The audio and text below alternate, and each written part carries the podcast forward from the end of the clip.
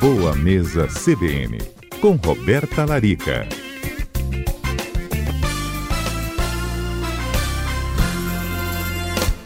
Roberta Larica, nutricionista, sempre nos ajuda aqui às segundas-feiras. Hoje atrasamos um pouco, desculpem, doutora Roberta.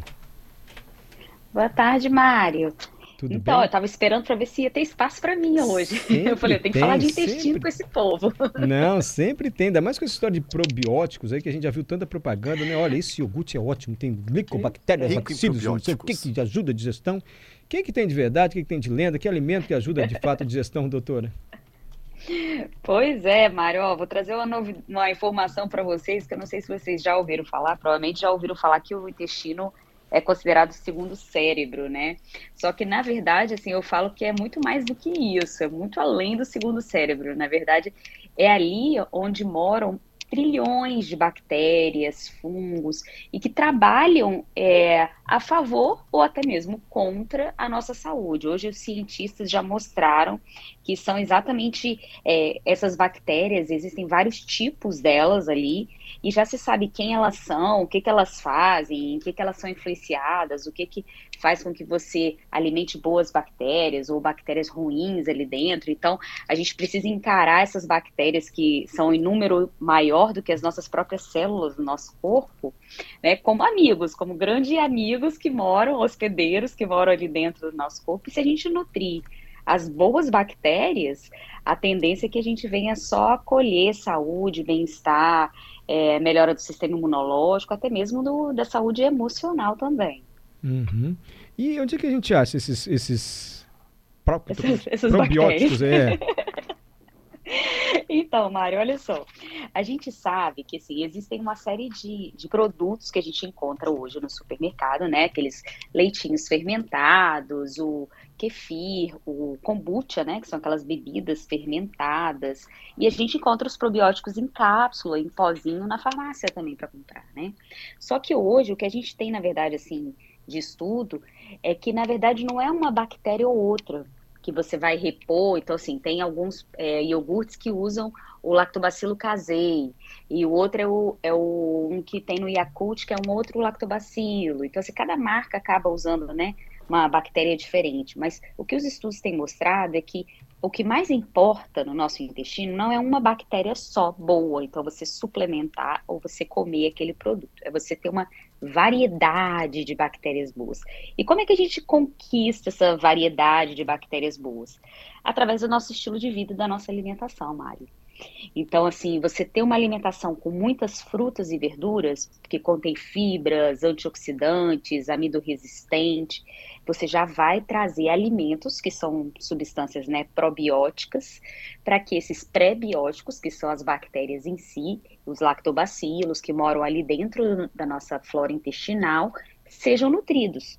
Agora, se você tem uma alimentação com muito processado, com muito trigo, muito glúten, muito embutido, muito refrigerante, muita carne, a tendência é que você alimente bactérias ruins, então a multiplicação dessas bactérias ruins ali também no seu intestino. Então, assim, você pode usar até, assim, no seu dia a dia, uma bebida fermentada, um kefir, um kombucha, com a intenção de repor uma ou outra bactéria mas não vai resolver o problema é, de uma disbiose, né? Que é um, de uma flora intestinal que tem supercrescimento de bactérias ruins maior do que de bactérias boas, que é quando a gente chama um estado de disbiose, que é o desequilíbrio entre essas bactérias ali. Entendi. É, então a gente tem que equilibrar. E os iogurtes, doutora? Então, Mara, mesma coisa. A gente vai ter várias marcas diferentes que contêm alguns bacilos ali dentro, né, alguns lactobacilos, só que eles não substituem todo um equilíbrio da microbiota através do seu estilo de vida. Então, assim, você pode até consumir, mas não pensando que, ah, eu tomando é, aquela bebidinha fermentada todo dia de manhã, ou iogurte que contém lactobacilos, vai fazer uma grande diferença no meu intestino. Isso aí não. Na verdade, assim, se você tomar um iogurte comum, aquele desnatado, que é mais barato, dois ingredientes, mais limpo, sem corante, sem adoçante, sem açúcar, você vai, na, vai, vai estar nutrindo muito melhor sua microbiota intestinal, né, sua flora intestinal, do que muitas vezes investir em um produto que promete nutrir o seu intestino ou fazer um funcionamento adequado do seu intestino. Exatamente porque, como eu disse, é um conjunto de fatores. Então, assim, se a gente for pensar, por exemplo, em outros fatores que não sejam só as bebidas com lactobacilos, que podem melhorar a nossa microbiota intestinal.